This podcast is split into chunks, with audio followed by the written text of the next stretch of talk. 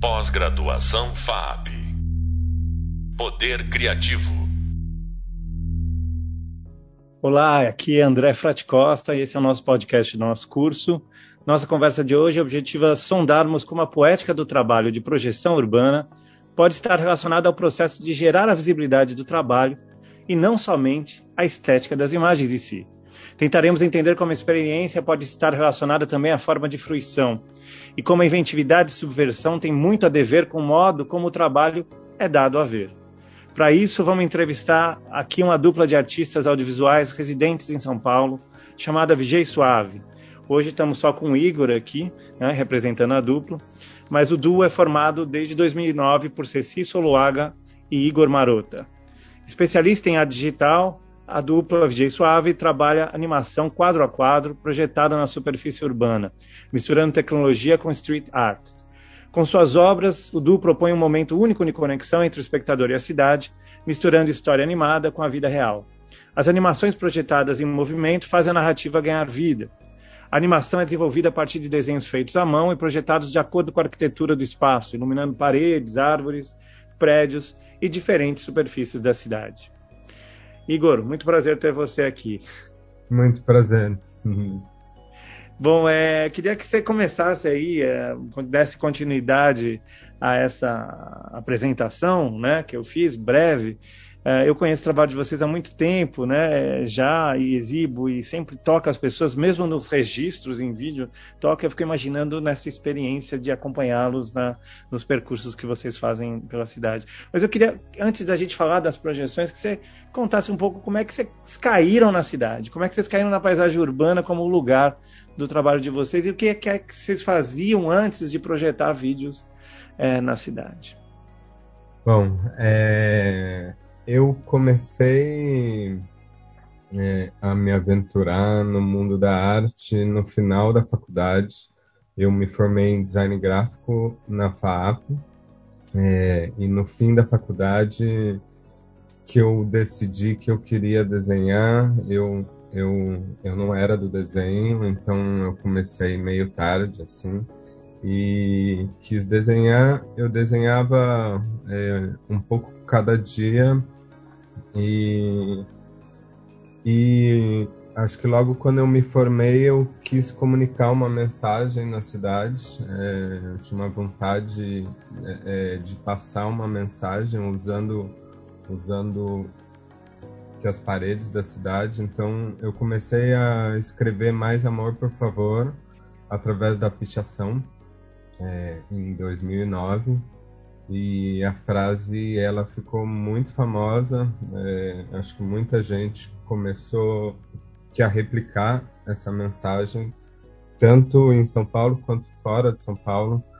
É, e em pouco tempo é, a mídia já, já tinha começado a debater sobre arte, sobre vandalismo, se era certo ou não, e não era muito aí aonde eu queria chegar, não era nem é, arte, nem, nem vandalismo, assim, era, era uma simples mensagem na rua. Né? É, então, acho que logo depois eu comecei a, é, a mudar um pouquinho é, a forma dessa mensagem para não entrar na questão de vandalismo, que não era o que eu queria. Então, eu comecei a imprimir os posters na, em uma gráfica onde imprime os posters com a letra de madeira. É uma antiga máquina de 1929. Então, é, é, com os posters eu comecei a colorir as ruas é, com essa mesma mensagem, mais amor por favor, e houve uma mudança aí. É, é, acho que as pessoas elas deixavam de falar que era era vandalismo e começou a falar de intervenção urbana por conta da cor, por conta de que não era picho. Então, é, é, achei melhor ir seguir. É, acho que logo nessa época eu conheci a Ceci na Argentina. Ela, é, a Ceci é argentina, é, de Buenos Aires. Então a gente se conheceu em Buenos Aires e a gente decidiu começar é, a trabalhar junto. Então é, é, a gente começou, a gente a gente era um casal, então a Ceci veio para São Paulo, a gente começou a morar junto e eu é, eu gostava muito de desenhar e a Ceci ela vem da área da animação, ela fez muita coisa com e com agência para causa é, para as causas tipo de sustentabilidade e de ecologia. Então, é, ela trouxe um conhecimento de animação é, de After Effects e, e muito de produção. É, então a gente resolveu é, unir o nosso melhor. É, a Ceci, ela olhava os meus sketchbooks e, e ela falava que queria animar isso, queria dar vida para isso. E ela tinha que um projetorzinho de, de 2.500 lumens, 3.000 lumens, e a gente começou a provar essas animações é, desde a janela, a gente projetava na rua e falava, uau! É, é, é, e começou a ver as escalas assim, e, e, e a coisa do desenho em, em escala maior, é, comunicando com a cidade, né? Aí a gente falou, nossa, é isso que a gente quer fazer. É, o que, que, é isso? É, ah, isso é VJ? É, então vamos ser VJ, vamos achar um nome. Escolhemos, escolhemos VJ Suave, porque Suave, é, eu acho que a nossa estética ela é suave, é, é acho que a nossa mensagem também ela tenta ela tenta trazer uma suavidade é, dentro de diferentes temáticas. Então a gente escolheu esse nome é, e começou lá no começo é, é, é, o único o único lugar que a gente encontrou para exibir a arte era na, nas, nas casas de música eletrônica.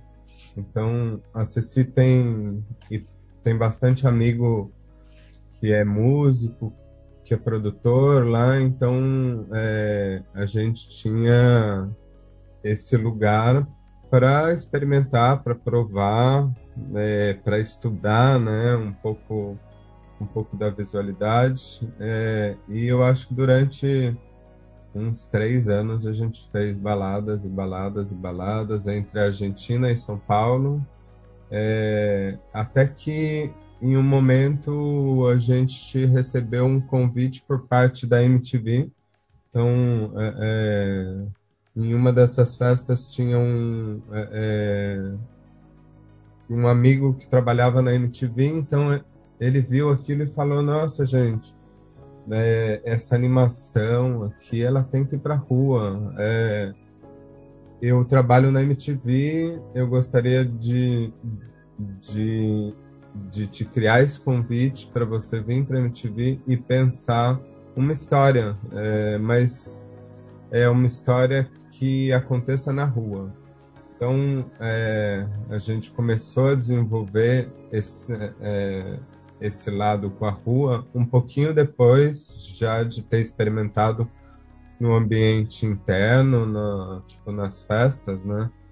É, então, com o convite do canal, a gente a gente tinha um pouquinho de dinheiro para contratar um um animador, é, para a gente tinha câmera, tinha um carro, tinha uma equipe de produção então as coisas já estavam um pouco mais fáceis. É, a gente gravou Run, é, que foi o nosso primeiro curtinha. É, ah, foi antes do Homeless.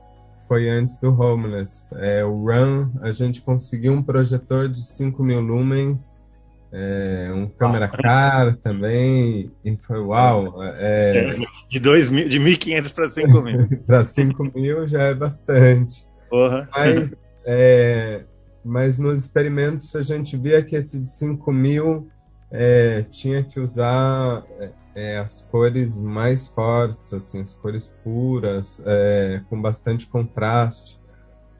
Então a gente decidiu também usar bastante branco, que o branco era o que mais projeta na rua. Então a gente fez, é, a gente contratou o Dante Zabala, que é um, um grande, um, um grande animador na, de Buenos Aires, e, e aí ele veio para casa, ficou um mês, a gente animou junto isso. É, eu ainda estava bem no comecinho da animação, então é, e foi essencial ter um animador assim. É, e em um mês a gente conseguiu desenvolver, a gente gravou em uma semana, é, a gente gravou em um dia e a gente colocou na internet é, e, e na própria MTV, logo isso se viralizou na internet porque é, a projeção em movimento é algo muito novo. Assim. A gente está acostumado com a projeção ela fixa. Então, é, é, quando a gente começou a buscar na internet também a projeção em movimento, a gente é, a gente tinha visto um clipe já feito, mas muito experimental também, e, é, é, mas ainda não, não tinha algo desenvolvido para é, com, com o intuito de mover a imagem, assim, era tudo super experimental. Então a gente viu que, é, é, que tinha meio que um buraco no, no mundo da arte que ainda não, e não tinha sido ocupado, né? Quando você fala em movimento, você quer dizer o deslocamento, né? O deslocamento, o deslocamento pela... de mover é. essa projeção, né? Não, não, a imagem em movimento, né? É o deslocamento do aparato de projeção, né? Sim, sim, claro. É... Então, eu acho que logo um pouco depois e que a MTV viu que o vídeo viralizou, que todo mundo gostou, é, e aí eles voltaram a conversar com a gente, que tinha um pouco mais, tinha o dobro de orçamento, a gente conseguia pensar uma história um pouco maior, é, com mais desenvolvimento. E aí a gente criou o Homeless, que é o nosso curta mais famoso. É genial. É, a gente tinha dois projetores de, de 10 mil lumens, eu acho. É, e a gente já tinha que mapear é, algumas paredes, então a gente começou a estudar é, o que, que é o mapping, né? Porque é, é, é, a gente não é muito de colocar os pontos na janela, de criar um mapping arquitetônico, né?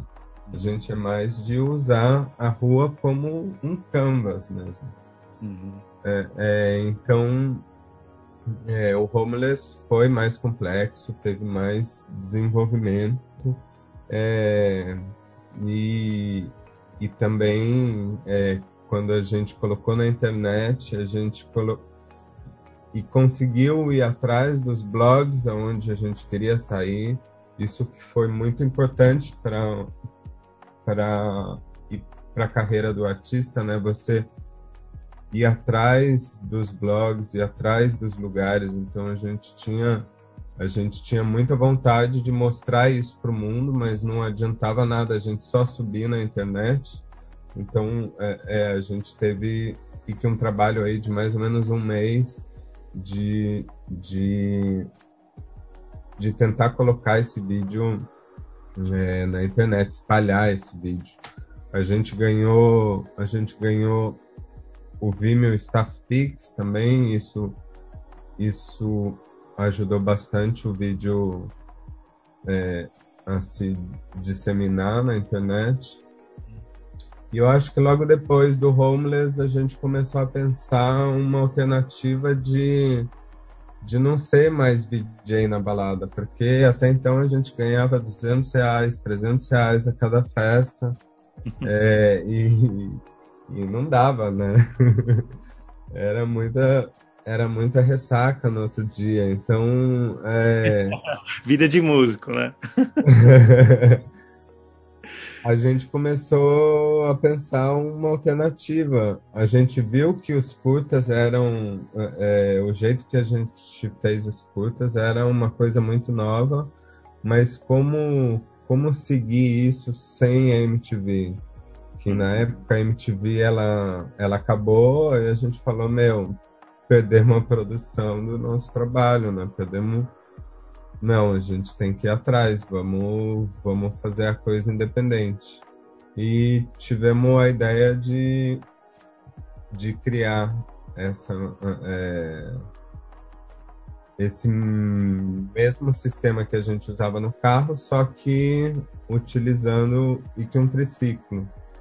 Então aí nasceu IQ Suave Ciclo, é, que é o nosso triciclo que ele é adaptado com, com computador, com um projetor, com caixa de som e uma grande bateria.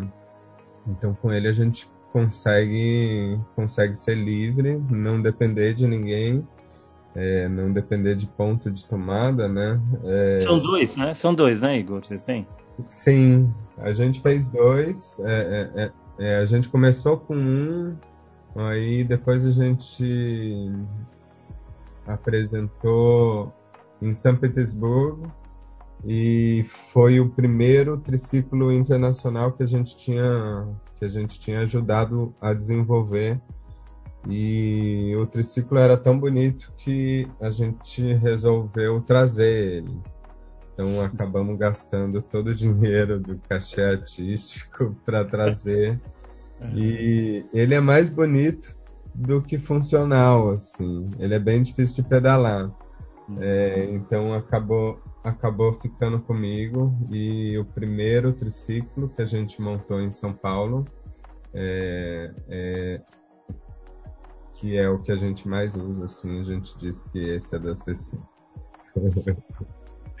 Então, que ah, muito legal esse. É, a gente fica olhando esse triciclo porque ele acaba exigindo também aí vocês desenvolveram a técnica, né? Acho que vocês acabaram não só desenvolvendo uma ferramenta técnica para ir atrás de, dessa lacuna, como você disse, né?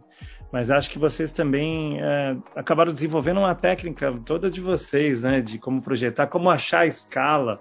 Eu fico vendo nos registros de como você achar a escala ali que fique adequada, quando passa alguém, um transeunte na rua, e você fazendo o seu personagem andar ao lado do transeunte, encaixando a animação de vocês na cidade, eu acho que isso deve ter inúmeros prazeres para quem projeta e para quem faz um trabalho como esse, né? Eu fico imaginando que vocês devem morrer de vê-los. Né? É uma grande brincadeira, né? É... Sim, a gente brinca na rua também. É...